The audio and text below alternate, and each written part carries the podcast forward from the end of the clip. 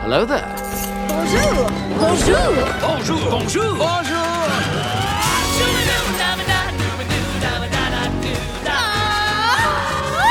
Vers l'infini et au-delà It's gonna be legendary. Good to see you too, Pop. Trois fois mille. Je compte même pas jusque-là. This is your king, George III. C'était. c'était. Fun Telle est la voie. Ferme les yeux, respire pour ouvrir ton chakra de couronne. Oh mon dieu, ce que c'est bon de vivre. Bienvenue sur Il était un plus, le podcast qui vous emmène par-delà l'écran pour découvrir ou redécouvrir les merveilles de Disney+. Et aujourd'hui, on change un petit peu les traditions puisque je vais laisser la parole à, à l'un de nos chroniqueurs favoris, j'ai nommé Cédric. Vas-y Cédric, c'est à toi. Merci pour le favori déjà. Donc, alors, qui dit mois d'octobre dit, euh, dit qui tombe, jours qui raccourcissent, déprime, envie de rester couché sur un canapé, et tout ça pour nous amener à quoi? À Halloween. Qui dit Halloween dit film qui nous file la pétoche. Mais attention, comme vous avez pu le constater sur l'épisode de l'année dernière, la pétoche n'est pas le même niveau pour tout le monde. Alors cette année, après des débats enflammés au sein de la team, on a décidé de consacrer un épisode à un film qui a été un véritable bide à sa sortie, mais qui grâce à des fans de plus en plus nombreux est devenu un véritable film culte qui est diffusé dans les cinémas du monde entier depuis plus de 40 ans. Record de la plus longue sortie en salle de l'histoire du cinéma. Alors aujourd'hui, nous allons parler de The Rocky Horror Picture Show. Voilà. Et pour vous présenter ce film, comme il, comment il est devenu culte, sa place dans la culture queer, son empreinte dans la culture populaire, je suis accompagné de Clémence et Émilie, Salut Hello ainsi que par deux autres chroniqueurs, Elvire, Salut Edwige, Salut et donc le troisième c'est moi. Hello tout le monde, comment allez-vous? Ça va Ça va, ça, va. tous, tous un petit peu malades par l'arrivée de l'automne. Oui, voilà, oui. Sauf toi évidemment, parce que toi tu vis dans un endroit où il fait toujours beau, mais bon. Alors, moi c'est vrai qu'il fait pas froid à ce moment.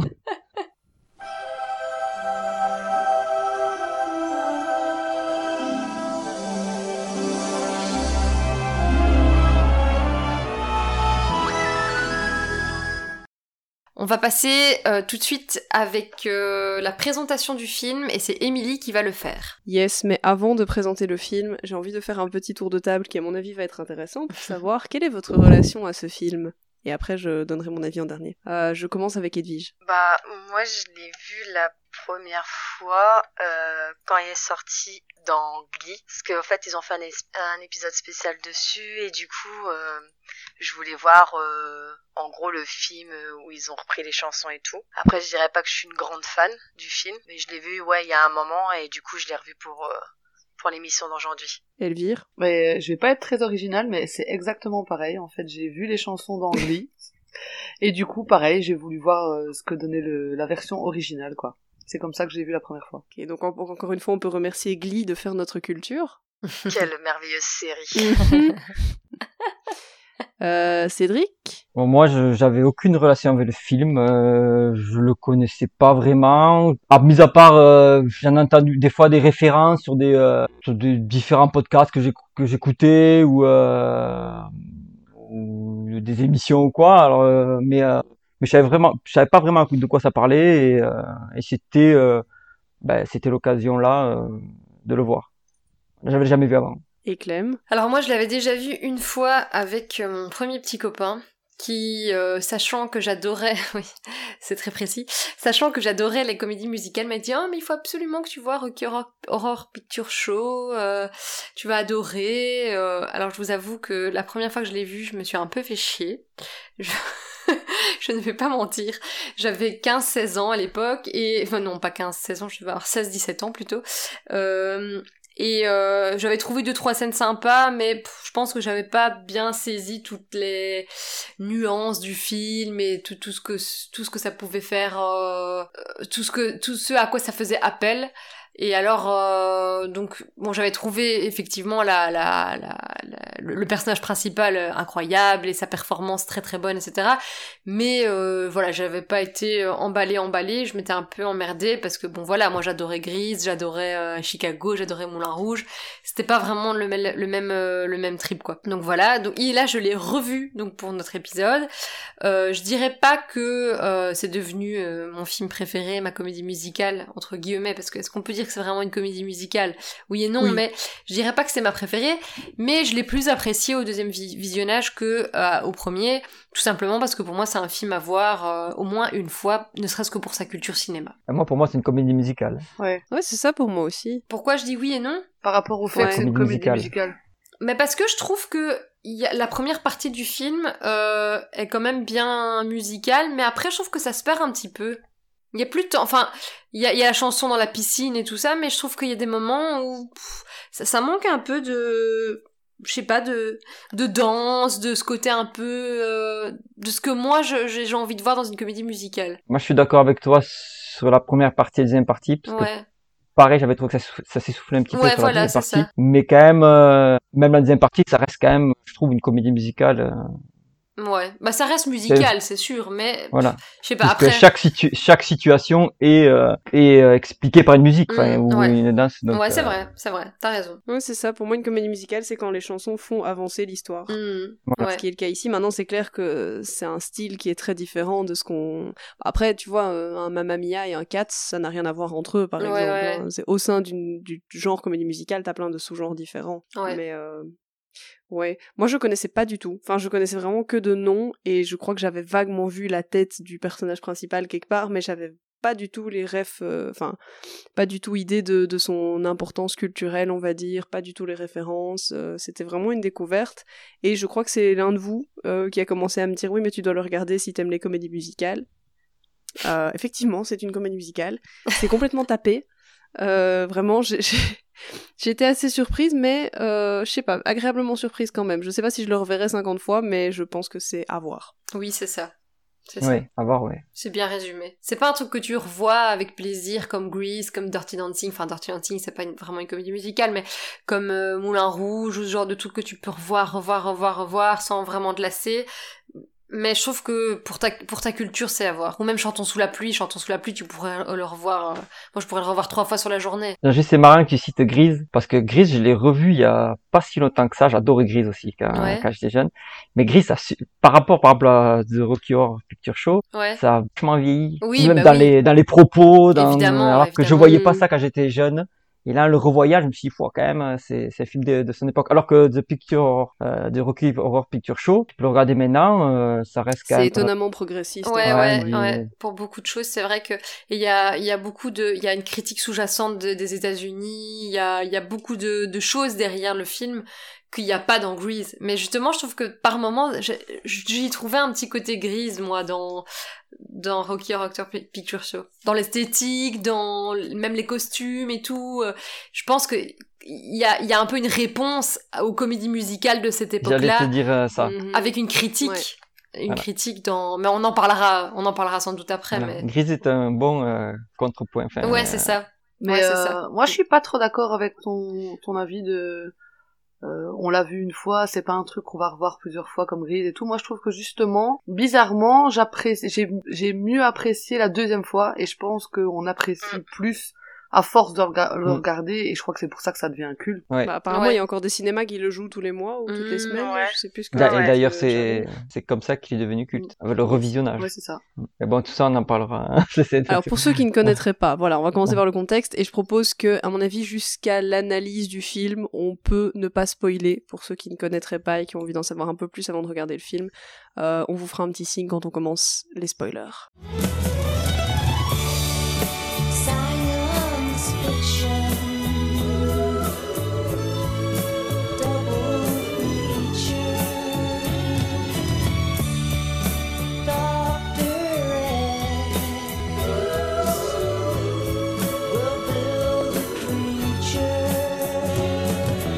Alors, le Rocky Horror Picture Show est un film sorti en salle en 1975 qui est une adaptation d'une comédie musicale du même nom qui date de 1973, euh, sortie de l'imagination de Richard O'Brien, comédien londonien alors au chômage, qui a mis tout son amour pour les films de série B, de science-fiction et d'horreur dans un délire musical rock'n'roll. Euh, avec Jim Sharman, un jeune metteur en scène australien, et en fait une pièce bourrée d'humour et sexuellement très débridée. C'est très bien résumé, Cédric, je suis, je, je suis vraiment euh, convaincu.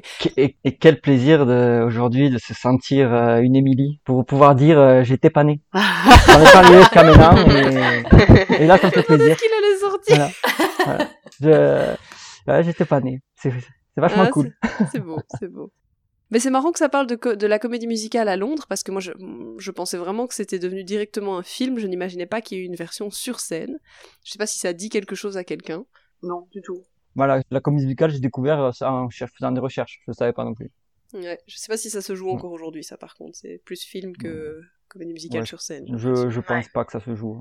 Enfin donc apparemment la comédie musicale a eu un certain succès à Londres, à Los Angeles puis à Broadway, et donc la Fox a décidé de financer une adaptation au cinéma, en gardant l'acteur principal, donc Tim Curry, une grande partie de la troupe, mais aussi Jim Sharman et Richard O'Brien, qui seront à la réalisation et au scénario, et Richard O'Brien qui est également acteur dans le film. Donc le film se veut être une comédie musicale, mais aussi une parodie de films de science-fiction, des films d'horreur et de série B, avec surtout tout un univers et un imaginaire queer, euh, ce qui est pas mal pour l'époque. De quoi ça parle? Euh, pitch assez classique de film d'horreur en fait, donc on est, on suit Janet et Brad, un couple récemment fiancé, qui prennent la route par une sombre nuit d'orage et qui finissent par crever un pneu ou tomber en panne, je ne sais plus trop, et se retrouvent à se réfugier dans un mystérieux château euh, puisqu'ils cherchent de l'aide, et font la rencontre de ces occupants très bizarres qui se livrent à d'étranges expériences. Pitch d'à peu près tous les films d'horreur qui existent. Mais c'est ça qu'on aime. Alors, du côté du casting, donc on a mentionné Tim Curry qui joue le maître des lieux et peut-être le personnage le plus connu, parce que je l'avais déjà vu, enfin en tout cas entendu parler avant de, de voir le film, qui joue donc le fameux et charismatique Dr. Frankenfurter. Pour ceux qui ne voient pas qui est Tim Curry, c'est le même mec qui joue le méchant clown dans ça, le- la version des années 90. Excellent Quand j'ai acteur. ça, moi, ça m'a, je savais pas qu'il, est, je savais même pas qu'il jouait dans ce film, moi, comme je connaissais pas ce film. Et par contre, ça, euh, tout jeune, je l'ai vu, mais, pff, ah, Tim Curry, il est incroyable. Ah non, il est excellent. Et alors on le retrouve aussi dans Maman j'ai raté l'avion, le numéro 2. Euh, et donc The Rocky Horror Picture Show, c'était son premier rôle au cinéma et il y a repris le rôle qu'il jouait à Londres euh, sur scène dans la comédie musicale. Janet et Brad sont interprétés par Susan Sarandon et Barry Bostwick. Alors, c'est très mignon parce que Cédric a noté est-il utile de présenter Susan Sarandon? Et j'avoue que moi je la connais de nom mais en fait je crois que je n'ai vu aucun de ses films. Attends, non, si, mais si, tu sais qui est Suzanne Sarandon parce que tu as vu Il était une fois. Oui. Dis- dis- Disenchanted. Enfin, Enchanted. Oui. Ouais, eh ben, c'est celle qui fait la, la méchante reine. Ah Oh, j'aurais pas cru De rien. Ah ouais Ah non, j'aurais pas cru. Ok. Bon, voilà. Qui a joué également dans Duo à 3, Thelma et Louise, et donc Il était une fois. Euh, mais je- en fait, je la connaissais de nom, je savais que c'était une actrice connue, mais je me suis dit, je, je ne l'ai jamais vue dans aucun film. Dans les quatre filles du Docteur March, elle fait Marmie. Mais j'ai pas vu. Ah, ça, je me rappelle pas, ça. Clémence, reste zen. Euh, attends, elle fait, elle fait quoi d'autre aussi? Euh, Maintenant, t'as jamais vu Friends non plus. Euh... Ouais, ça devient grave, hein, je suis d'accord. Attends, Ouais, attends, voir attends. sortir sa filmographie, je me rappelle plus, mais, euh, Euh, si, euh, Meilleurs ennemis avec Julia Roberts, t'as déjà vu? Ça me dit quelque chose, ouais. Bah, elle, Ouais, joue, euh, elle joue la mère des gosses. Ouais, bon, bah, elle m'a pas marqué. Mais, euh, Oh, pourtant, elle est bien je dans pense qu'elle a marqué Cédric, mais elle ne va pas marquer. Moi aussi, Ah, elle m'a marqué. d'un duo à trois, elle m'a marqué, oui. Mhm. Et dans, dans, même dans Rocky Horror Picture, Picture Show, Oui, oui, qu'est-ce oui. qu'elle est belle, oh là là. Ouais, Ah non, ouais, ça, on ça est d'accord. Et donc très connu à l'inverse de Barry Bostwick, dont c'est apparemment le rôle le plus marquant au cinéma, puisqu'on l'a vu dans rien d'autre. Merci pour ta contribution, Barry. Euh, On peut citer également donc Patricia Quinn qui joue l'une des, des domestiques du docteur Frankenfurter qui joue Magenta et Richard O'Brien donc on disait le scénariste de Rocky Horror Picture Show qui est également acteur et qui joue Riff Raff le mec très chelou avec une calvitie extrêmement mal placée. Ouais. Pour ceux qui ont vu le film. Qu'est-ce qu'on pense du casting? Bah, moi, le casting, je trouve très bien. Euh, je trouve que euh, bon, Tim Curry est fantastique. Hein, il porte, euh, il porte euh, le film. Clairement. voilà. Après, Suzanne Sarandon, bah, elle joue son rôle. Elle joue, ce, elle joue la- un peu la potiche, la, la femme mariée, comme on l'a la voyait dans ces années-là. Enfin, enfin du moins la- Un peu innocente, un peu. euh, voilà, qui est sous la protection de son mari, Ouais, euh, ça. là pour la- Et Barry euh, Bostwick, là, Bostwick, c'est difficile à dire, que je connais pas donc. Ben moi je le, je, je l'ai bien aimé dans ce film, je, je l'ai trouvé euh, drôle. Il fait Voilà. un peu l'américain type, euh, Ouais, un, peu, ouais. un peu Mhm. bénet, un peu. euh, Il, voilà. ouais, euh, ouais, il, il exagère, euh, il exagère, euh, il, euh, il le, le, le rôle qu'il interprète, enfin, c'est c'est voulu et euh, je trouve qu'il le fait très bien. Ouais, Voilà. moi je trouve que ça fonctionne bien. Ils fonctionnent tous bien. Même les, les, Ouais. se- les seconds couteaux, comme on dit, sont, pas, sont bien aussi. Hein. euh, son majordome. euh, je trouve que dans l'ensemble, il n'y a pas vraiment de ratage à ce niveau-là.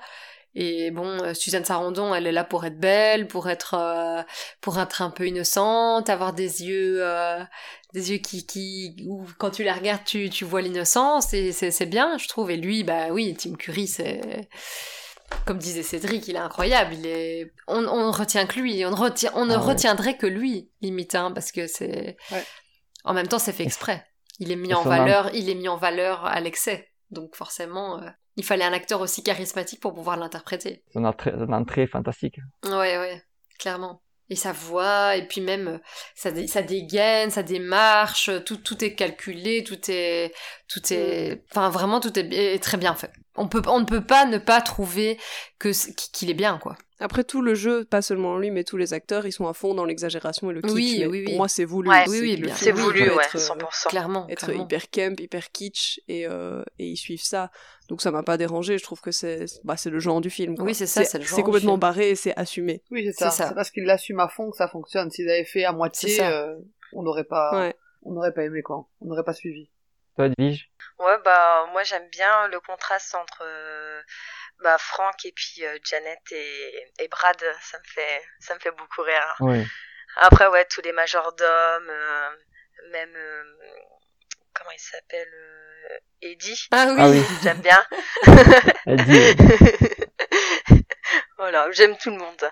Ouais, après le, c'est vrai que le jeu était un peu euh, surjoué et, et surtout Jeannette, ça fait un peu nunuche, mais ça, ça, ça va bien quoi avec le film. Alors pour ceux qui seraient intéressés, il y a une suite qui est sortie quelques années après en 1980 qui s'appelle Shock Treatment, non, qui est apparemment beaucoup plus sombre que le premier. Je ne l'ai pas vu. Je pense que personne ici ne l'a vu. Euh, je pense que personne ici n'en a entendu parler, mais euh, à Skip elle existe. Euh, critique donc très cynique du monde de la télévision et du commerce qu'elle génère au détriment de l'humain. Euh, on retrouve certains personnages, mais apparemment c'est quand même une histoire complètement différente et qui ne se rattache pas vraiment au premier. Donc voilà, ça c'est pour ceux qui ont bien fait, leur devoir. et ouais, en. VOD euh, en France, euh, est-ce que c'est la Fox Je déjà pense qui qu'il l'a n'est pas produit sur Disney+. La Fox, celui-là aussi ouais. Je sais pas. hein. Ah. C'est pour ça, je demande si c'est pas la Fox, il sera pas sur plus. Déjà sur Disney+, moi quand j'ai tapé donc pour le regarder, je me rappelle pas qu'on me proposait un, un second quoi. Enfin, euh, Non, il y est pas, il n'y est pas, je confirme. It's just a jump to the left. With your hands on your hips.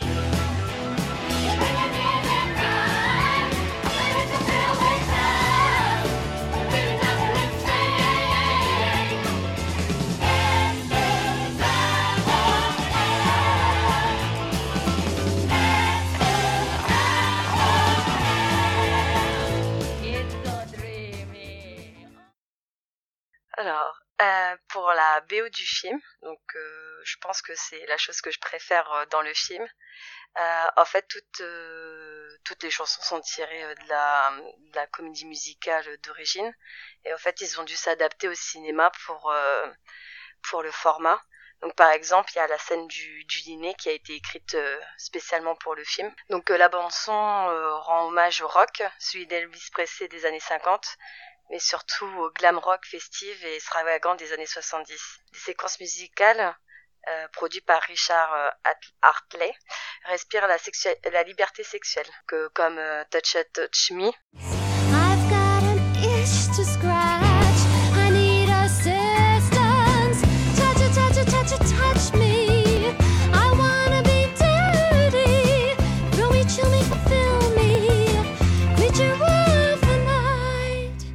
Donc euh, dans cette euh, dans cette chanson en fait Jeannette euh, elle assume euh, ses envies euh, sexuelles euh, elle abandonne sa naïveté et elle se décoince en sous cette musique. Après il y a The Time Rap et par exemple une parodie de musique de musique de danse. Brad demande d'ailleurs à la fin du morceau s'ils savent danser le Madison. Ensuite il y a aussi suite travesti travestiste Transvestite. Tran- euh, ouais, transvestite. C'est dur à dire, c'est dur à dire. Oui. Ouais, c'est pas simple. Moi, c'est ma préférée, celle-là, perso. Mais bon. Donc, euh, c'est le titre qu'a introduit le docteur Frank N. Furter. Euh, il est fier de présenter ce qu'il est, d'où il vient, et ce qu'il fait et pourquoi il le fait. On comprend pas tout d'où il vient, ceci dit. hein. Euh, Bah, c'est pas très euh, clair dans la moi, à la fin, j'ai encore un doute. Donc, on va peut-être en débattre à la fin. Ah, il le dit, il le dit clairement à la fin quand même d'où il vient. Je, Bah, je me rappelle. c'est pas vraiment lui qu'il- qui le dit, et... mais- Ouais, Nif Nif et, et sa sœur, là, ok, mais lui, C'est Riff Raff, mais ouais, Rifra, pardon. Nif, nif, c'est nif, dans les trois petits cochons. Ouais, d'ailleurs, il y a des trucs à dire sur eux deux, hein. Donc, alors, vous avez pensé quoi des 19 chansons? Moi, j'ai une, kiffé? j'ai une question supérieure. Euh, qui a appris à danser le time warp? Non. Alors, appris, j'ai pas appris, mais euh... Tu pourrais la recréer. recréer. Bon, allez, c'est pas, pas entière, non, mais il y a les, les, les deux, trois, euh, Ouais, les deux, trois euh, pas. sauter Après, sur ça passe la en gauche, soirée, ça peut être sympa, quoi. Ouais, ça peut se faire, ça peut se serrer les genoux, euh, faire la danse du, faire le, le geste du, euh, Est-ce que vous avez Mais- pas trouvé que dans cette euh, dans cette scène là, enfin la, la scène de, de Time Warp, wa- wa- Warp, ah putain c'est dur à dire, bref, euh, il y a un petit côté un peu quand il rentre dans le manoir, il y a un petit côté euh, de Hollywood Tower Hotel, Ouais, ouais, un peu, ouais, ouais. un peu, ouais. Bah, pas ça fait, comme ça. euh. ça fait, ça fait un peu maison hantée, quoi. Ouais, c'est Oui. ça. Mm. Mais je trouvais vraiment qu'il y avait le look de Hollywood Tower Hotel et même quand ils vont un peu dans la salle des machines et tout, ça ressemblait un petit peu quand on va dans, prend l'ascenseur de service et tout dans l'attraction. Je sais pas, je trouvais qu'il y avait une vraie inspiration. euh, Mais en plus, t'as l'orage et Bah tout oui, ça, c'est donc ça. ça te met dans la même ambiance. Ouais, c'est euh, ça, c'est ça. Ouais, ouais, ouais. Oui, mais je pense que c'est par rapport à tous les films Non. d'horreur qui sont un peu comme ça aussi. Bah enfin, oui, oui, bah oui, évidemment, Ouais. évidemment. Par contre, moi, j'ai, euh, j'ai- alors pareil que vous, le Swim euh, Transvestite, c'est peut-être ma préférée avec le Time Warp. Le, Time Warp, c'est les deux que, que j'ai préférés. Mais euh, ça, par contre, j'ai pas bien compris euh, cette histoire de de de, de temps euh, euh, warp, euh, la traduction, le temps. Euh, merde, je me rappelle plus maintenant. Moi, je pense que ça a volontairement pas de sens. Enfin, Ouais. c'est juste une. Enfin, c'est. En plus, c'est- pour moi, c'est la plus connue du, du film parce que c'était la seule que je connaissais avant de le regarder. Je me demande s'il est pas sur Just Dance et que c'est comme ça que je la connais. Euh, mais peu importe. C'est juste, ouais, c'est une parodie de euh, la chanson entraînante dans toute comédie musicale où t'as une chorégraphie simple euh, que tu peux facilement recréer à la maison, quoi. Je suis pas allée chercher plus loin que ça. Oui, mais cette histoire de temps déformé, enfin, ils en font référence, c'est dans les paroles, et je crois que même à la fin, de nouveau, ils en parlent de cette distorsion temporelle. Je crois que Riff, Riff et Magenta, ils en parlent. Et ça, j'ai pas compris cette histoire-là. Hmm, moi non plus. Mais je confirme que le Time Warp est sur euh, Just Dance. Voilà, pour les fans de Just Dance. Et, et euh, moi, j'ai pas ressenti par contre l'hommage à Elvis Presley. Je sais pas, ça m'a pas. Bah, dans la le- chanson d'Eddie, non? Ah si, Eddie, ouais, quand Ah même. ouais, Eddie peut-être, ouais. Bah Ouais. oui, même, Ouais, dans son look et tout, Ouais. côté euh, la veste, la, la, la coiffure. Bad euh, boy. ouais. euh, Je terminerai la partie musique en disant que j'ai trouvé la voix de Janet euh, extrêmement énervante, mais que ça allait très bien avec son personnage. Oui, tout à fait. Mais Donc je euh, l'accepte. moi j'ai vu, j'ai regardé une interview de Susan Sarandon qui disait justement que quand on lui a demandé de jouer le rôle, elle, hésitait un peu parce que pour elle, elle savait pas chanter et donc euh, elle était un peu stressée par rapport à ça. Et que c'est euh, l'acteur qui fait euh, le perso- le personnage principal, euh, le docteur euh, Tim Curry Tim Curry qui lui a dit bah non, euh, je crois que c'était genre chante-moi euh, Happy Birthday, tu sais tout, tu, tu sais euh, tu sais faire les notes donc c'est bon, tu peux venir quoi. Ok. Il fallait pas être une et qu'ils avaient justement ils avaient euh, essayé de caster des, des chanteuses mais qu'ils avaient pas ce côté euh, humour en fait que le personnage avait besoin et donc ça fonctionnait Mhm. pas alors qu'elle oui et c'était peut-être pas euh, une super chanteuse mais qu'elle apportait le côté euh, un peu euh, ingénu euh, euh, au, au personnage quoi. Oui, non, elle colle très bien, mais c'est vrai que la voix est pas. Enfin, c'est pas ce qu'on retient. quoi. Elle est pas inoubliable, quoi. Non, ça. Et puis après, comme, comme le film est un peu décalé, euh, moi je trouve que ça passe même le fait qu'elle chante pas spécialement bien, on s'en fout un non, peu, quoi. ouais, non, c'est ça. Ouais. Et autre chose par rapport à la BO, moi je trouve, enfin je sais pas ce que vous en avez pensé, moi je trouve que elle, le film commence super bien. J'aime bien le, le- le- la première chanson euh, d'Amy de Janet là. Euh, Ah oui. The river was deep, but I swam it. Janet. The future is ours, so let's plan it. Janet. So please, don't tell me to can it. Janet. I've one thing to say, and that's damn it. Janet, I love you. Je trouve qu'elle Ouais. est super. Oui. Tout de suite, ça met bien dans le film. Par contre, moi, je trouve que toutes mes chansons préférées sont en première partie de film et que Bah ça oui, s'essouffle vraiment. ça. Les, les dernières chansons, je trouve qu'elles sont, on, on les retient moins, quoi. Ouais, tu te Ouais, fais un peu chier. Ouais, pareil. Moi, c'est Ouais. pareil aussi. Ouais. Jusqu'à l'arrivée de, de Rocky, pratiquement. Ouais, ouais. C'est- C'est le tournant du film, c'est l'arrivée de Rocky. Ouais. Ça... Bon, bon, non, quoi qu'il y a Touche Me, Touche, euh, Touche, euh, Touche Me qui est un peu, euh, qui est un peu après, Ouais. mais, euh, Ouais, elle est fun celle-là quand même. mais pas la, mi- enfin, elle est fun, je trouve, dans la, dans la scène. Mais je l'écouterai pas, par Ouais. ces derniers temps dans la voiture, justement, j'ai réécouté, euh, écouté, euh, euh, Sweet euh, Transvestite et Time Warp, ça, ça me plaisait d'é- d'écouter parce que elle s'écoute presque toute seule parce que c'est du, c'est du rock. Et alors que Touch, euh, Touch Me, en dehors du film, bon, je l'écouterai pas. Ouais, il vaut mieux Ouais. pas que tu l'écoutes les- la fenêtre ouverte non plus. Quand tu vas chercher tes enfants à l'école. Voilà. ouais. Et la, la chanson de Rocky, euh, je trouvais qu'elle avait un petit côté Beach Boy. euh, elle- il y avait un peu un- une sonorité un peu californienne comme ça. euh, je pense que c'est pas euh, anodin euh, que qu'elle ait pas la- une sonorité rock ou quoi comme euh, comme certaines autres. Il avait une chanson. Mais oui, Je te jure, j'ai complètement oublié. mais c'est pas Ouais. lui qui l'a chanté, mais la chanson, la, la musique qu'il y Ouais. avait quand il quand on le créait, c'est une musique un peu Ah, californienne avec des sonorités oui, oui, oui. californiennes très Beach Boy.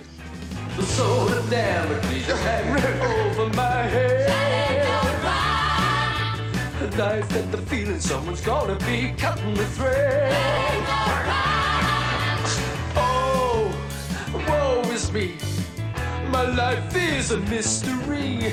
And can't you see? That I'm at the start of a pretty big downer? Et lui, justement, bah, il fait un peu euh, super-héros blond, musclé, avec slip doré et tout. C'est vraiment l'archétype du, du, du, du mec américain, quoi. euh, du californien euh, que tu pourrais trouver sur une plage avec son surf et tout. euh. Et donc, je sais pas, le fait qu'il y ait une petite musique un peu d'inspiration californienne, Beach Boy, lui qui soit là, torse nu, bronzé, blond, slip doré et tout, je me dis, à mon avis, il y a une petite critique là sous-jacente euh, Oh, d'Hollywood peut-être, de la Californie, de, de tout ça, de... Ouais. Mon avis, hein. Des hommes plastiques. Hein. Ouais, ouais. C'est ça, l'homme plastique, un peu Barbie, un peu... euh, Il doit y avoir une petite, petite euh, critique de tout ça. Ah oui, moi, moi je trouve que c'est même une réponse à la, euh, le- c'est euh, une période, c'est le culte du, du corps féminin ça, à travers ouais. euh, les films, les pubs, tout ce qu'on peut Ouais. voir.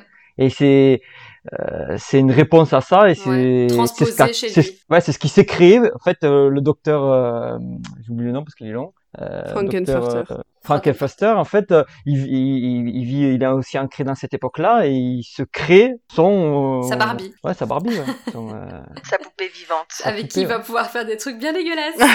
voilà, ouais. C'est ignoble. ouais. Je propose qu'on passe à la suite. Hein On est mûr. Alors, euh, à sa sortie, le film a donc été un énorme échec commercial, et donc la Fox décide, pour rentabiliser euh, le film, de les placer aux séances de minuit. Donc c'est des séances qui se passent souvent dans les milieux urbains, donc euh, surtout à New York. Et les, les films de, pardon, les midnight movies, c'est généralement des films à petit budget qui sont souvent euh, provoquants et décalés. Donc c'est typiquement le Rocky Horror Picture Show. Et ça devient le premier euh, midnight movie produit par une majeure. Alors au fur et à mesure, il s'est créé des groupes de fans, connaissant le film par cœur, et euh, les séances deviennent ainsi un véritable spectacle. Les fans y arrivent déguisés, chantent, dansent et reprennent euh, toutes les lignes de dialogue. Euh, D'abord à New York, le phénomène s'est ensuite propagé dans d'autres villes, puis dans d'autres pays, et finalement en France à partir de 1978 ou 78 pour les Français, je crois que c'est ça. Voilà. Bien. Oui. Au studio Galande à Paris.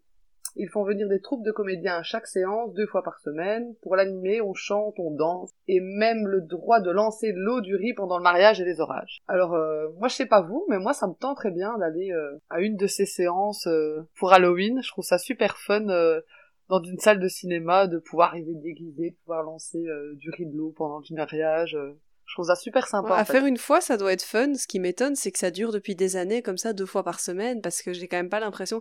Enfin, les, tu vois, les, les, les, les gros phénomènes culturels, euh, type Le Roi Lion, tu comprends que ça tourne euh, depuis 20 ans à Londres, par exemple, mais alors un truc comme ça, ce qui me paraît quand même beaucoup plus, plus obscur, après bon, c'est peut-être juste parce que moi je connaissais pas, euh, que ça tourne depuis des années comme ça, dans des salles obscures deux fois par semaine, avec, euh, on fait venir des comédiens en slip et on lance du riz, je trouve ça fabuleux. Mais il me semble que c'est Charline qui est allée déjà à une, Je pense, une oui. projection Non, de et c'est pas Charlie aussi. Je sais pas pourquoi. J'ai l'impression que Charlie, une fois, il en avait parlé. Ah, possible, ouais. Les, les, les auditeurs Charlie et Charline, ce n'est pas la même personne. hein. Parce que ça se ressemble, mais c'est- Charlie est un homme et il y a Charline qui est, qui est notre Charline euh, que vous avez déjà Ouais. entendu plusieurs fois. C'est bien possible, oui, que Charlie ait déjà été. Euh, moi, c'est franchement, ça m'étonne pas. Non, Pour moi, le c'est- côté barré et tout. euh, Ouais, moi ça m'étonne pas euh, à Halloween aux États-Unis que parce que je trouve que tous les personnages ont vraiment ce côté euh, déguisement bien précis. C'est Mhm. hyper simple de se déguiser en un personnage de, du Rocky Horror et ils sont très euh, très définis quoi comme personnage dans le niveau du Mm. costume quoi. Et c'est tellement barré que Ah, Moi, comme Elvire, euh, j'aimerais bien, euh, ça m'amuserait d'assister à une séance comme ça, quoi. Enfin, ça doit être, euh, ça doit être cool, quoi. Tu danses, tu, euh, enfin, Mm. ça doit Et être t'irais cool. déguisé en Janet. Ouais, peut-être. J'ai pas. Et ta femme en Brad. Ça, ce serait marrant. Voilà, ça serait drôle. J'aurais, j'ai j'ai évité Riff Riff parce que dégarni, euh, je sais pas si ça m'ira trouver un, mais euh, pour Riff Riff, euh, cette vie, j'ai m'embrouillé. J'avais Nif Nif, Nif Nif, Raff, voilà. Bah, toi, t'as retenu parce que moi, je me rappelais même pas du nom de, de cette du personnage. Donc, euh, pourtant, ils sont quand même importants, mais Ouais, et j'adore surtout que Riff Raff, quand, sur le time warp, quand il chante, avec cette voix un petit peu monotone euh, derrière, ça me fait, euh, Mhm. J'aime bien à chaque fois. j'ai surtout été très étonnée d'apprendre qu'ils étaient frères et sœurs et non euh, Amant. amants. Oui, parce que c'est très malsain. très très Ouais. malsain cette relation. C'est un peu ambigu. Faut faire quelque chose là. qu'il est devenu euh, culte, tellement culte qu'en 2005, le film a été sélectionné par le National Film Preservation Board afin d'être conservé à la bibliothèque du Congrès des États-Unis pour son importance culturelle, historique ou esthétique. Pour ma part, je trouve ça bien mérité, quoi. Que ce soit pas forcément euh, le, les films qui ont que des Oscars ou des grands prix, mais que quand Ouais, c'est aussi ça. un comment un succès euh, culturel euh, par les fans que ce soit remarqué, quoi. Et surtout par le sujet qui, qui traite. Oui, clairement aussi, que c'est quand Ouais. même avant-gardiste pour l'époque, quoi. Alors, on va maintenant passer à la suite, donc l'analyse du film, et plus euh, généralement, on va parler de la libération sexuelle dont traite euh, le film de Rocky Horror Picture Show, pardon, euh, et de la place du film et de Frank dans la culture euh. Don't get strung out by the way I look. Don't judge a book by its cover. I'm not much of a man by the light of day, but by night I'm one hell of a lover. I'm just a sweet transvestite from transsexual Transylvania. Donc, avant de commencer, moi, je voulais euh, vous parler d'un truc, je sais pas si vous l'avez remarqué, sans doute que oui. hein. Euh, donc, au début du film, on voit, donc, pour les auditeurs, là, on va commencer à spoiler un petit peu et à parler des intrigues Ouais, du film, etc. Donc au début du film, on voit euh, deux personnages euh, qui sont très connus de la culture euh, américaine parce qu'ils représentent en fait les deux fermiers du, du tableau, euh, il faut que je me rappelle le nom, American Gothic de, de- du peintre Wood. Donc c'est, vous voyez les deux fermiers là, euh, une femme et un homme qui tiennent une fourche. Donc il paraît apparemment que c'est un père et sa fille et pas un couple, contrairement à ce que tout le monde pense. Je sais plus où j'ai lu ça. Bah donc du coup c'est bien parce que en fait ces deux personnages là c'est euh, Nif Nouf. C'est les mêmes. Voilà. C'est Riff Raff et Magenta Ouais. Oui. Bah oui, à la fin, il y a un clin d'œil. Hein. Ouais. Et le pasteur aussi c'est ça hein. Le pasteur, c'est Ouais. c'est Tim Curry. C'est Ro- Non, Rocky. Et le docteur. ouais. Frank. euh, Ah oui, mais ça on peut pas le savoir quand on découvre le film. Ah, j'étais complètement passé à côté. euh, Et donc, En fait, c'est c'est pas mal parce que donc ça annonce à Janet et Brad ce qui va se passer, ce qu'ils vont vivre euh, dans la suite de l'histoire en fait. Ils sont là devant la porte, donc au moment du mariage, il y a le- les deux fermiers euh, au fond et on les voit devant la porte de l'église Et en Mhm. fait, bah, ils annoncent à Janet et Brad euh, qu'ils vont aller dans le manoir, etc. Et qu'ils vont se recroiser plusieurs fois. Et, et, et puis après, quand ils rentrent dans l'église, on les revoit encore une fois. euh, euh, les deux personnages Nif Nouf, je les appelais Nif Nouf jusqu'à la fin, hein, parce que... Et donc voilà, et c'est- toujours les mêmes acteurs, évidemment, euh, qui, qui les interprètent, quoi. Mais le criminologue les, les, l'explique quand même. Les criminologues, les... Le criminologue. Ouais. Le, le Ah oui, oui, oui, j'avais euh, oublié, vrai qu'il y a un narrateur dans cette histoire. euh, le narrateur, il, Oui. il explique ça. Puisque Oui, de d'ailleurs, ça euh, aussi. on, on voit leur tête euh, derrière l'écran et il Ouais. explique euh, qu'il va leur arriver quelque chose. Ouais, ouais. Je suis pas sûre Euh, qu'il serve à grand chose d'ailleurs, Ouais, ce narrateur. j'allais dire, Enfin, moi, pour moi, c'est encore de euh, nouveau un cliché. C'est c'est un principe qu'on qu'aussi euh, qu'on retrouve euh, euh, dans les contes de la crypte par exemple. Ouais, euh, il y a un ça, narrateur ouais. qui explique. Et pareil euh, d'ailleurs euh, en octobre dernier quand est sorti le euh, la série euh, horrifique de Guillermo del Toro. Chaque Ouais. début d'épisode, il y a Guillermo del Toro qui explique l'histoire. euh, alors même s'il est- il revient pas pendant le, le le petit film, avant il explique. Après, moi, je m'y, je m'y connais pas en, en série B, mais est-ce que c'est pas aussi un quelque chose qui se fait euh, dans les séries B américaines euh, d'avoir un narrateur au début d'épisode? C'est peut-être ça aussi le. Bah moi ça me fait penser quoi. aux épisodes aux épisodes hor- d'horreur de des Simpsons aussi. hein. Il y a toujours un narrateur au début. euh, il y a Ah, un petit ouais. co- il y a, il y a un petit côté euh, aussi euh, Edgar Allan, euh, ouais Edgar Allan Poe hein, euh, tu vois avec le narrateur euh, qui est dans son bureau super creepy euh, manquerait plus qu'un corbeau qui vole au-dessus. euh. Il y a- a- Après il y les a pour- moi c'est une référence clairement une référence à l'Amérique en fait. Bah, de toute façon, je pense que tout le film, parce que des fois, on n'a peut-être pas tous les, euh, toutes les références, Bah oui. on- mais je pense que tout le film est construit comme ça. Et il est, euh, Oui, il y a rien de novateur, dans, dans la, la construction, je veux dire, du, du film. Mais oui, et en plus, elle est, euh, le fait que bah, il rentre dans une maison de l'horreur et que la maison de l'horreur, enfin le, le manoir hanté, on va dire, il soit rempli de drague, de gens qui euh, qui ont une sexualité débridée, qui ont une sexua- sexualité qui n'est pas la même que la norme aux États-Unis, etc. Bah, rien que ça, euh, cette référence-là, c'est déjà c'est déjà une critique des États-Unis en soi, quoi. Et on retrouve, on retrouve le tableau dont tu parles dans le manoir. Ouais, ouais. En plus. Ouais, on euh, les revoit, on les revoit. Donc c'est c'est ça que ça annonce encore plus à Janet et Brad euh, ce qui se passe puisqu'on on les voit en réel, en, en réel devant l'église. Puis après quand ils vont dans le manoir, ils voient le tableau. Et puis en fait c'est les mêmes personnages qui représentent, qui représentent Nif et Nouf euh, qui étaient euh, devant l'église. Ils sont Donc, vraiment euh, Nif et Nouf, j'en peux plus. Ouais. Mais je suis sûre les auditeurs ils vont tout à fait comprendre. Faudra le mettre dans la présentation de l'épisode. Si vous voulez en savoir plus sur Nif et nous. Et alors il y a un autre truc aussi qui, qui, qui fait qui me fait dire que c'est vraiment une critique des États-Unis encore plus, c'est que euh, avant d'arriver au manoir, je sais pas si vous l'avez remarqué, mais euh, les les protagonistes, les héros, comme ils disent, d'ailleurs ils le disent hein, au début, le, le, le très long générique de début euh, présente Brad et Janet comme les héros. Euh, les- le héros et l'héroïne, euh, ils écoutent euh, un le discours du président à la radio. Oui, oui, c'est vrai.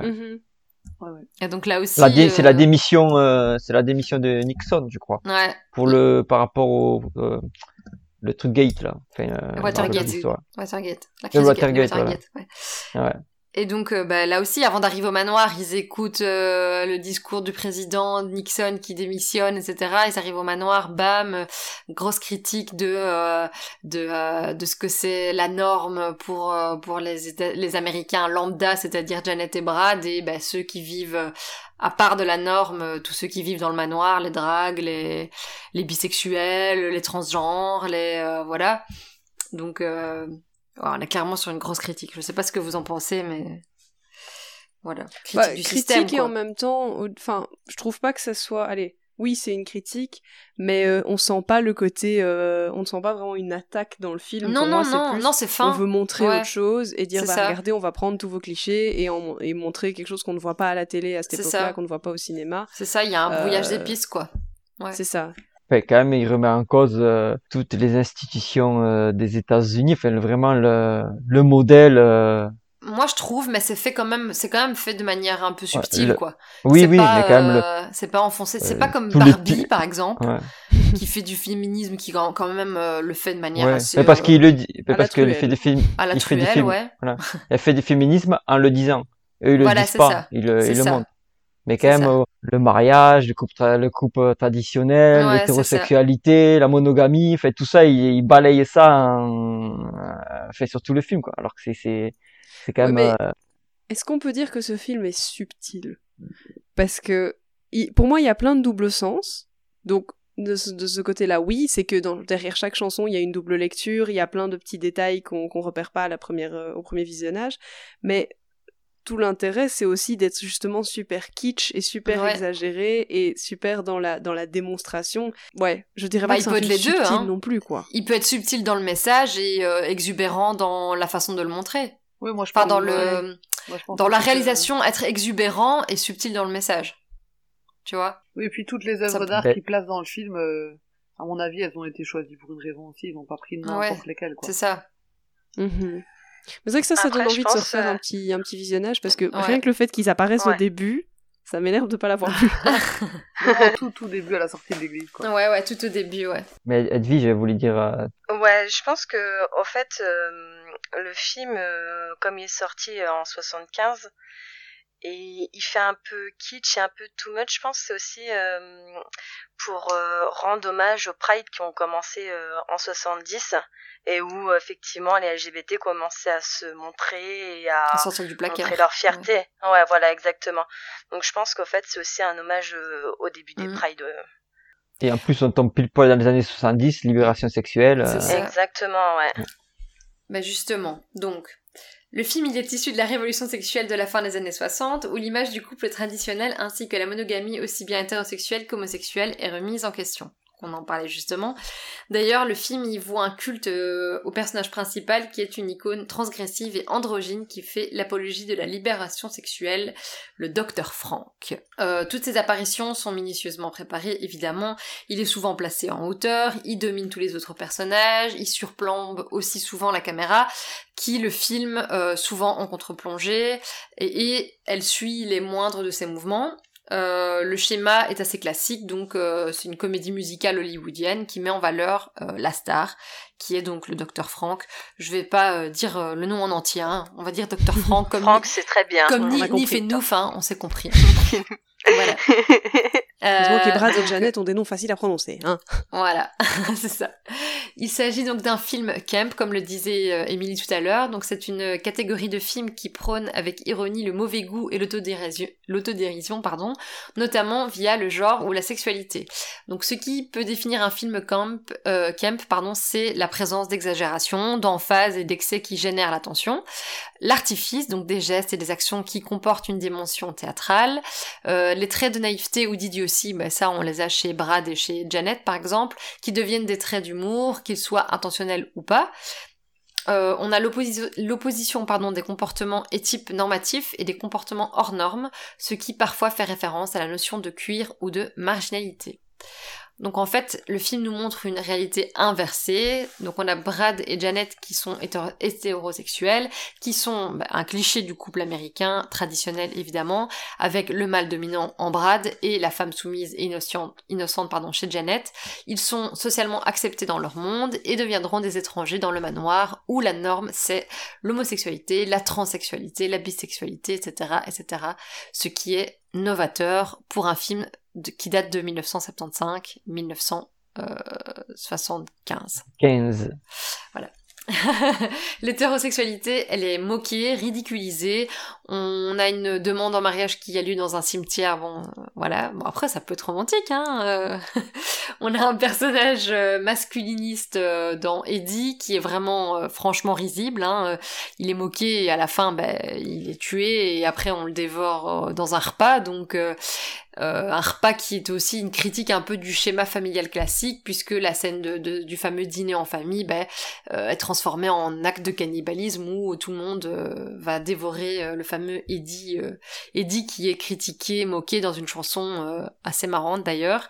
Euh, le film, il était précurseur, mais avec du recul, il y a quand même des, critiques qui sont apparues, notamment le fait que Tim Curry était un acteur cisgenre, a priori hétérosexuel. Je ne sais pas si si on en sait plus à ce niveau-là, mais a priori hétérosexuel. Euh, la représentation bisexuelle y est stéréotypée, donc on a le personnage de Franck qui est un être ultra sexuel et qui est d'ailleurs meurtrier à ses heures perdues et qui correspondrait plutôt à l'idée d'un bisexuel psychotique. Le casting, il est 100% blanc, ce qui est un petit peu dommage. Bon, après à nouveau, c'est à replacer dans le contexte de 1970, euh, 1975. Hein. Euh, D'où il y a eu un téléfilm hommage en 2016 qui était plus inclusif et qui était intitulé The Rocky Horror Picture Show Let's Do the Time Wrap Again, réalisé par Kenny Ortega, qui a fait Hocus Pocus, Descendant, High School Musical. etc., etc. Master. Euh, il a pas fait Dirty Dancing aussi? Si, si, si. Ah, Il bah a fait oui. Dirty Dancing? Ouais, ouais. Il a Ah, chorégraphié pas. Dirty Dancing. Dirty Il- Dancing. Il met en scène l'actrice Laverne Cox dans le rôle du docteur Frankenfurter et on y retrouve d'ailleurs Tim Curry dans le rôle, cette fois, du criminologue. Voilà, voilà. Moi j'ai une question. Alors peut-être que j'ai pas la définition exacte de masculiniste, mais enfin, moi, de, de- moi ce que je comprends, parce que quand même Eddie a eu une relation sexuelle avec euh, le docteur euh, Frank euh, Ouais. Enfuster.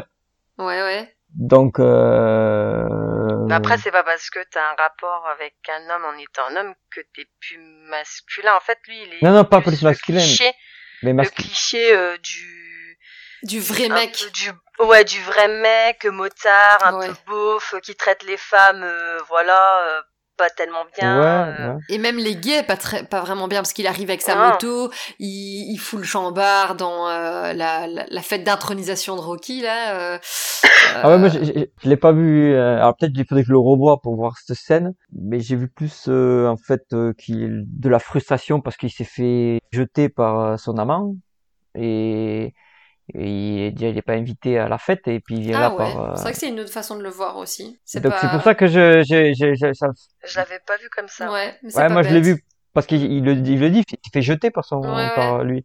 Et donc il arrive là, bon il est ouvertement bisexuel parce qu'il a aussi une relation avec, euh, Avec euh, la fille, là, ouais. je sais plus Magenta. son nom. euh, Ah oui, Non, c'est pas Magenta, Magenta. ouais, c'est ça. Ah, non c'est Magenta pas Magenta? Non, c'est pas. Magenta. Puisque Magenta, c'est avec son chapeau euh. Euh, Magenta, c'est Nouf Nouf. Euh, ah, je sais plus maintenant. Elle a un nom tout aussi. C'est pas Columbia Ah, peut-être, oui, Columbia. Et Magenta, c'est possible. Bon, ce sera Ouais. Naf, quoi. hein. Ouais. Et donc, c'est pour ça que...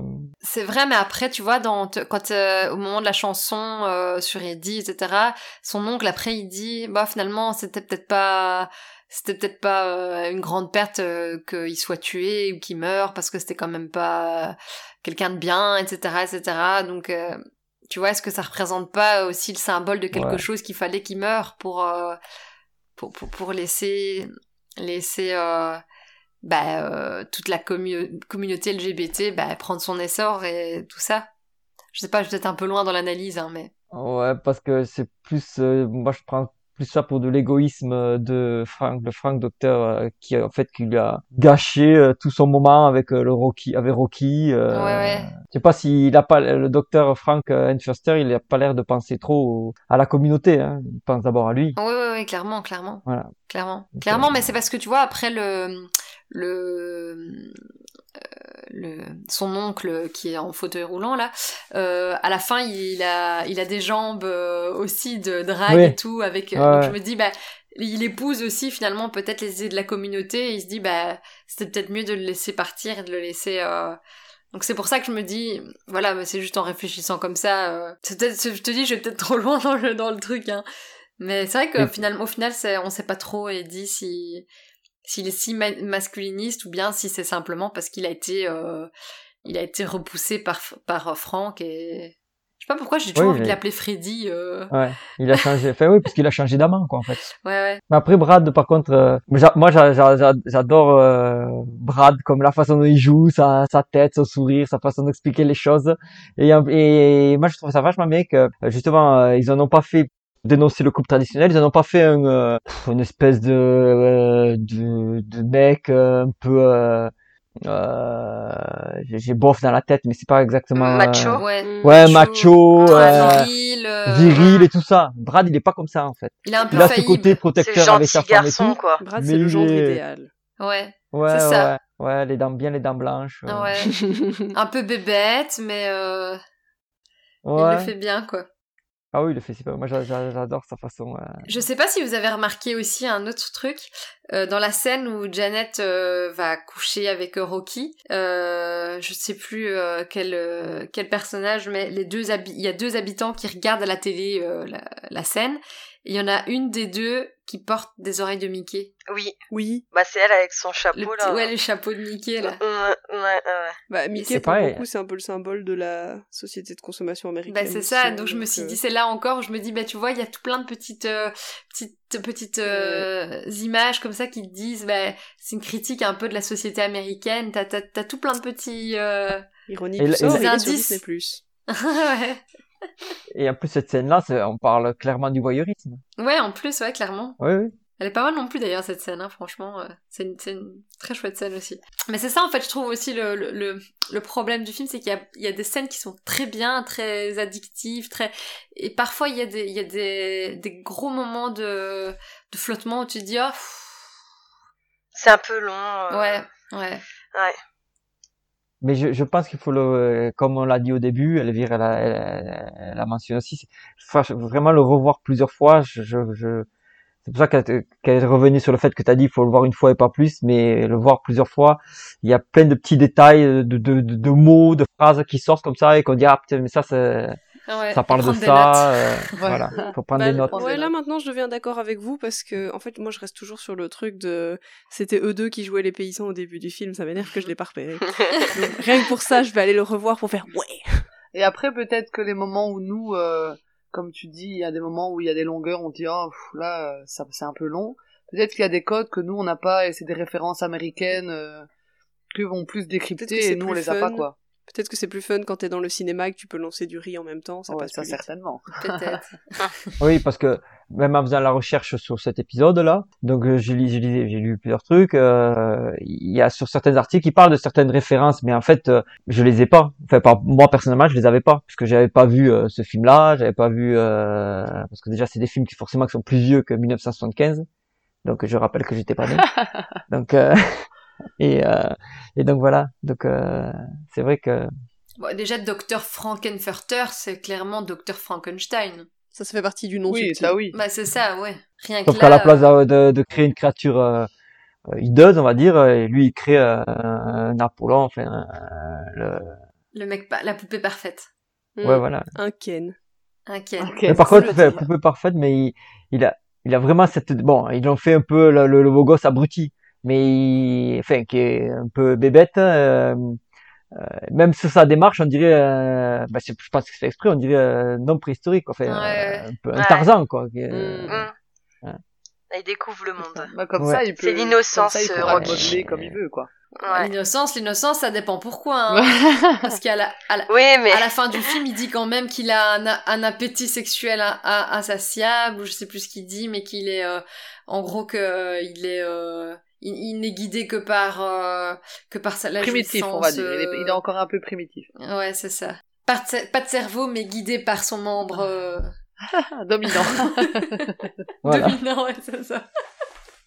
Donc, euh, mais là, on, donc, maintenant, on va aborder euh, donc sa place dans la dans la culture populaire. Et euh, donc, pour démontrer à quel point le film euh, est devenu iconique et a trouvé sa place euh, donc dans la culture populaire, on peut retrouver des hommages euh, ou des références au film euh, de euh, dans des comédies musicales ou dans de très nombreuses œuvres, que ce soit musicales, télévis- télévisuelles ou littéraires. Donc, on peut en citer quelques-uns parce qu'après, il y, en a- y en a vraiment beaucoup. euh, donc, dans le film Fame, on le voit des, des personnages du film se rendre à une des séances animées qu'on parlait justement comme à Paris dans le studio euh, Galand, Galand, oui, dans la série Glee. Donc vous c'est comme ça que que vous l'avez découvert euh, le, euh, ce film-là. Ou pour un épisode d'Halloween, ils reprennent les tubes du film dans une bande originale appelée pour l'occasion The Rocky Horror Glee Show. Et d'ailleurs, euh, ben, quand on parle justement que Barry Boswich, on le voyait, euh, on l'a jamais vu autre part, et ben il apparaît d'ailleurs dans cet épisode en guest star. Ouais, Il y en a, il y en a deux. Ouais. Bah fait. voilà, tu vois. Oui, il y en a deux. Tu l'avais déjà Faut vu regarder Glee. Donc il a fait le La film saison et 2. il a fait une parodie de son propre film. Euh, C'est ça. Bah, ouais, moi, du coup, j'ai revu l'épisode euh, après le film. En fait, c'est un peu marrant parce qu'ils viennent un peu en mode, euh, euh, vous pouvez pas faire ça dans une école, euh, c'est pas du tout convenable. euh. Donc, euh, ça un peu sympa qu'il était dans, dans l'opposé de ce qu'il a fait dans le film, quoi. Faudrait que je, le, je vois l'épisode. Mais il y a deux juste par acteurs, il me curiosité. Il y a deux acteurs, il y a lui et il y a celui qui fait, Ouais. euh, en merde, celui, euh, on a parlé sur la moto, c'est Eddie. Eddie, ouais. Eddie et, et Ah. Brad, du coup. Pour l'anecdote, euh, ce que vous pouvez pas faire dans les écoles, c'est super marrant d'aller voir. Il y a comme ça quelques comédies musicales qui sont reprises dans les lycées américains. Souvent dans les lycées américains, t'as un département théâtre qui fait euh, une ou deux comédies musicales sur l'année. Et c'est très marrant d'aller voir les versions high school de certaines comédies musicales. Je pense par exemple à Heathers euh, ou à La Famille Adams parce que je suis dedans actuellement, donc je regarde des versions euh, euh, high school. C'est super drôle parce qu'il y a des trucs qui sont obligés de censurer parce que voilà, c'est l'Amérique très puritaine où on peut pas parler de sexe ou même faire des allusions euh, dans les lycées. Et alors des fois ils changent les paroles et ça devient du n'importe quoi. quoi. Donc voilà, si vous voulez, euh, si vous avez du temps à perdre, allez regarder Heathers, la version euh, lycée, c'est assez drôle. Et, et d'a- d'ailleurs, pour par contre ceux qui, les auditeurs qui aimeraient voir cet épisode de Glee, euh, donc c'est l'épisode 5 sur la saison 2. Donc euh, si vous voulez aller directement Ouais. dessus, voilà. Donc euh, pas besoin de se taper tous les Pas épisodes. besoin, ouais, vous pouvez le regarder euh, à part. euh, En stand-alone. Oui, un peu. Euh, je sais pas. euh, voilà, il n'y a pas besoin de comprendre toute la série pour cet épisode, non, je pense. Ça sert à rien de regarder la saison 1, je vous rassure. Voilà. Ah, ah, ah, toi aussi, la saison On 1, va est un Dis, jour Ah. je vais m'y remettre. J'ai compris Mais le passe à la saison 2 on est directement. d'accord. J'ai bien Saison 1 ne sert à rien. Tu vois, Brad et, Brad et, Brad et, Brad et Janet, c'est, euh, Finn et Rachel, en fait. Bah, ça m'étonne tellement pas de la part du réalisateur de d'avoir repris Rocky Horror Picture, Picture Show pour un de Ouais, ses Ryan épisodes. Murphy, ouais. Hmm. Bah, il est déjà il- dans la communauté, donc, euh, c'est sûr que devait rendre l'hommage, quoi. Donc on peut continuer on le, dans, dans Halloween 2, un personnage porte le costume de soubrette de Magenta, euh, Nouf Nouf, donc pour les intimes, euh, pour se rendre. à une- Non, c'est ni fou Nouf. C'est ni, c'est- Ah c'est Nouf, ah je sais plus on dit Nouf Nouf. Non La c'est fille Nouf c'est. Nouf et le mec c'est Ah. Nif. Donc c'est Nouf, donc euh, pour se rendre à une soirée du Rocco, euh, du Rocky Horror Picture Show. Allez, ça dérape. Excusez-moi pour le... voilà. Bon, je pense que tout le monde a la ref. Voilà. Donc après, euh, dans les Simpsons que Clémence t'a mentionné tout à l'heure, euh, Ouais. de- justement il y a euh, donc ils chantent et dansent sur The Time Warp et dans chaque saison on retrouve un épisode intitulé de le Simpson Horror Show. Ça d'ailleurs, c'est vraiment chouette pour. euh, je sais pas si on en avait parlé dans l'épisode de Halloween de l'année passée, mais euh, pour le compromis de j'ai envie de regarder des trucs d'Halloween, mais j'ai pas trop envie de me faire peur. Si, on en les a Simpson parlé. Horror Show, ouais, c'est vraiment sympa. Après, il y en a qui sont un peu gore quand même, mais comme c'est du dessin animé, et je trouve que le gore ça passe. euh, Il y a des épisodes vraiment sympas. Et bon, comme c'est les Simpsons, vous avez absolument pas besoin de les regarder dans l'ordre. Ouais. euh, on peut tout à fait aller piocher dedans. Je pense même que sur Disney+, je suis à peu près sûre, en fait, il y a une collection Simpson Horror Show. Comme ça, vous Oui. devez même Ah pas oui, vous ah fatiguer ouais. à aller chercher. Euh, Tout à Dans fait. le truc Halloween, ils y sont, euh, Et c'est toujours Mm. parodique, hein, c'est toujours parodique d'un film ou d'une série existante, euh, c'est vraiment sympa. Et aussi qui fait toujours référence à la culture américaine. Moi, je pense toujours à cet Mm. épisode de, euh, de, du, de Simpson Horror Show où euh, justement ça fait référence à un des, un des euh, ouvrages d'Edgar Allan Poe où t'as euh, Bart qui est un corbeau qui crie jamais plus, jamais plus. Voilà, bref. Bizarrement, ça me dit quelque chose. Mais oui, Ouais, il, ouais, il- ouais. il est cool cet épisode. Et c'est Homer qui essaie de, de le choper dans, une, dans un manoir, comme ça il fait tomber plein de statues et tout ça. Et, et le, et Bart en corbeau, il vole dans, le, dans la pièce, jamais plus, jamais plus. Et alors t'as la, la, la voix off de Homer qui raconte le poème d'Edgar Allan Poe. euh. Ouais, ça me dit Non? quelque chose. Ouais, il est, il est bien cet épisode-là. Moi j'aime, moi j'aime bien quand ça fait référence à la culture américaine, euh, littéraire ou cinéma. Ou, euh, Je trouve ça Bah toujours voilà, bien. j'ai toujours retrouvé bien la trouvé. collection. Après au niveau euh, donc euh, ben, euh, littérature, on le retrouve dans le manga euh, euh, One Piece où le personnage de Emporio Ivanko est inspiré du Dr Frankenfurter et on retrouve certaines scènes rappelant le film sur toute une partie de de l'ambiance de l'île Okama Quai des Traves. Alors euh, je pense Edwige, toi tu connais bien One Piece, moi ça je connais pas donc euh, tu dois voir ce que c'est c'est. vrai qu'il lui ressemble pas mal. C'est un peu une caricature, quoi, encore plus que Docteur euh, Frank. Et euh, là, dans la série Cold Case aussi, dans l'épisode 21 de la saison 2, alors cet épisode a été très marquant car c'était un meurtre homophobe. Les événements prennent place lors d'une séance du film, donc il, euh, donc il est très présent, notamment par rapport aux musiques. Et, et au vu des messages véhiculés dans le film, ce n'est pas n'importe quel film lié à n'importe quel, euh, quel meurtre. Euh, Quelqu'un de vous a vu cet épisode Je pourrais pas en parler, je l'ai jamais vu. Cold Alors j'adore Cold Case, je regardais tout le temps quand ça passait à la télé, mais je me rappelle pas trop de cet épisode. Moi, Ça me dit rien. pas. Et d'ailleurs, ça repasse en ce moment sur je ne sais plus quelle chaîne belge. Et ben, je regarde, j'adore. Et donc, pour la petite anecdote pour finir, il faut savoir que Russell Crowe euh, a joué dans une production australienne de la comédie musica- musicale. Il a interprété le rôle d'Eddie et, euh, et du Dr. Shaw. Voilà. Donc On il avait déjà chanté mieux que dans Les Misérables. Voilà, c'est ça. Il avait déjà Ah chanté ouais, c'est exactement ce que j'allais dire, les filles. Ah, Bah, ça va, Eddie, les- il chante pas dans, dans, le, dans le film, si? Si, si, il a sa chanson, hein, quand il débarque Ah, sur sa merde. moto, il a sa chanson à la Elvis. Bon, bah, je plains, je plains les, les auditeurs alors. J'ai pas regardé euh, quand c'est qu'il a joué ça, s'il était jeune ou si. Euh... Ouais, Voilà. Il mais ça m'étonnerait que plus jeune, il avait une plus belle voix que dans Les Misérables. Hein. Ah, Moi j'adore ce Parce que film. dans Les il y a juste Misérables, c'était catastrophique. Hein.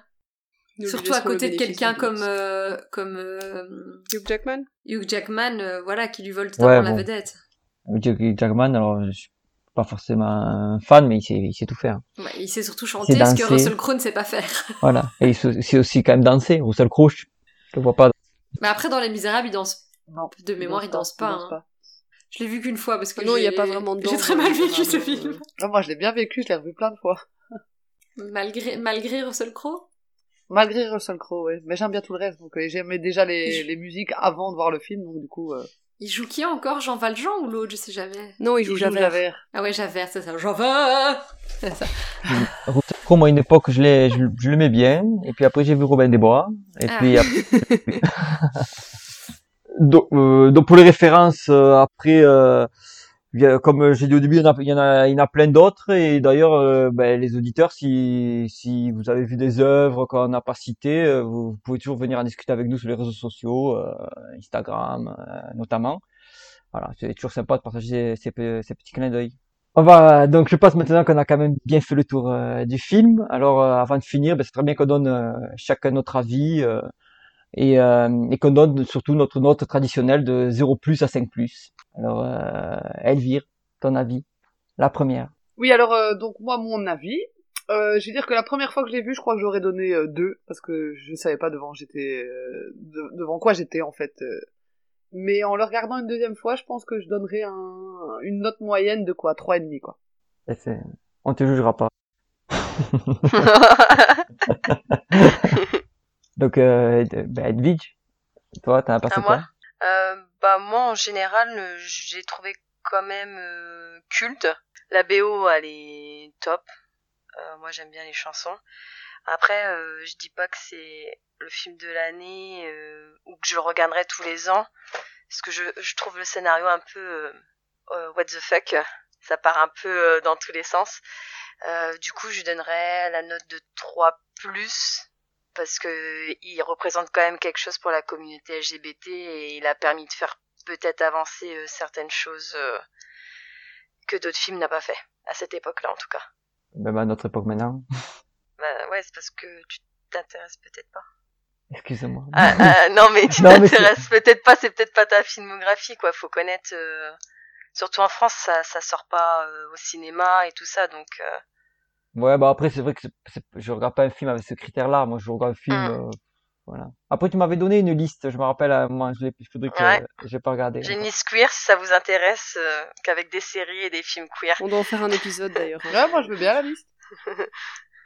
Le prochain épisode euh, du mois de juin, euh, on prend ta liste. Mais même dans ta liste, des films aussi extravagants que ça? Bah après, euh, moi je m'intéresse plus à la lettre L que les autres, mais après on va dire euh, le Rocky il est dans ma liste quoi. On va passer à la vie de Clémence parce qu'elle baille et qu'elle s'endort. Pardon. Ouais. Euh, non, mais moi, euh, ben moi, euh, Elvire et moi, on n'est pas copines pour rien parce que je suis exactement du même avis qu'Elvire. Donc, euh, la première fois que je l'ai vu, je lui aurais mis deux.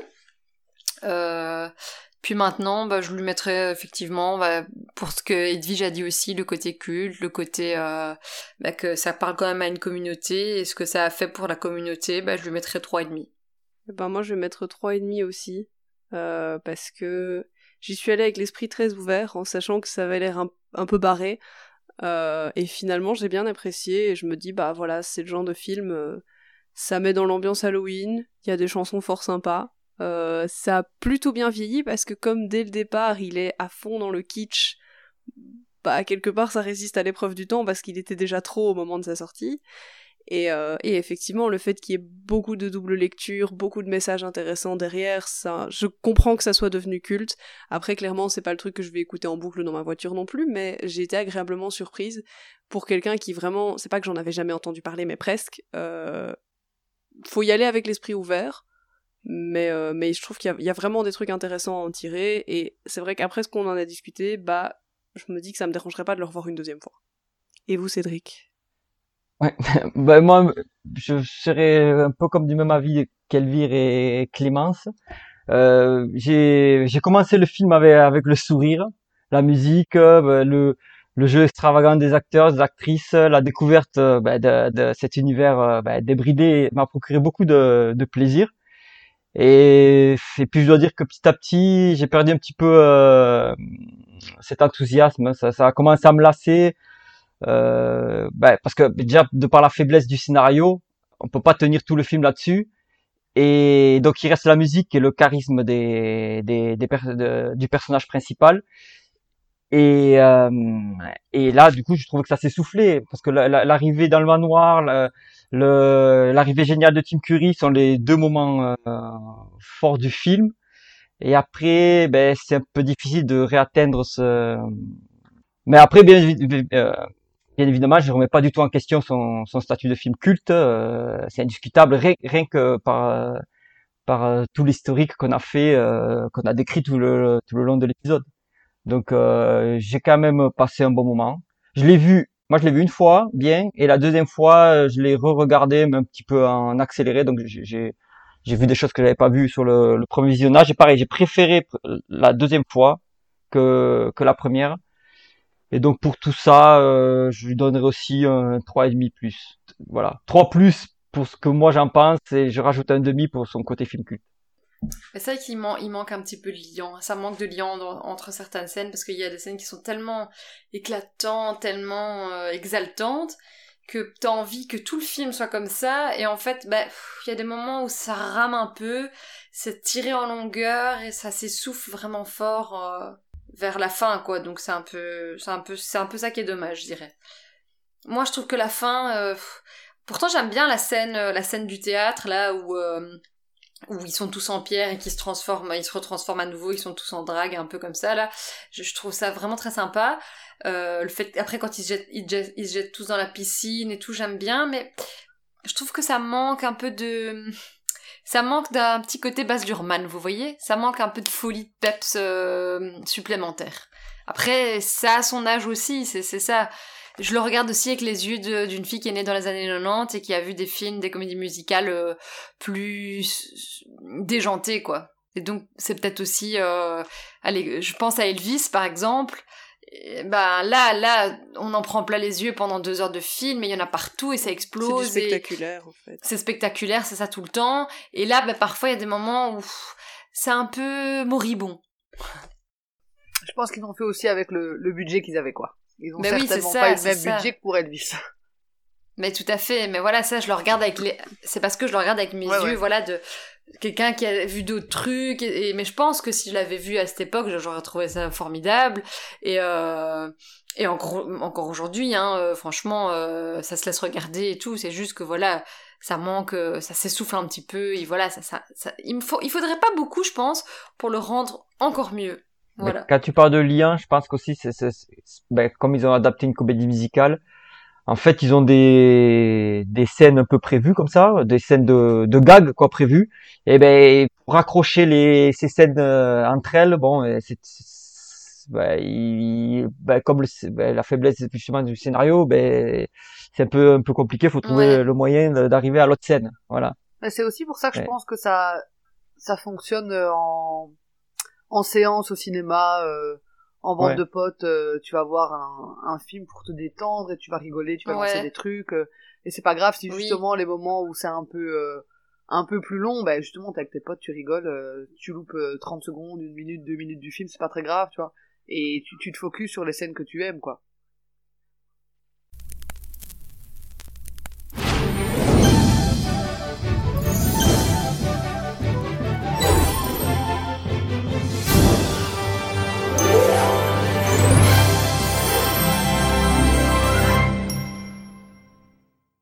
Merci de de tous nous avoir écoutés. On espère que cet épisode vous aura plu. N'hésitez pas à nous faire un retour via nos réseaux sociaux. Toutes les informations sont dans la description de l'épisode.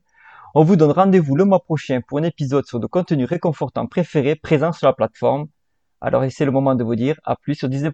Ciao Bye. Bye. I only hope that we never lose sight of one thing that it was all started by a mountain.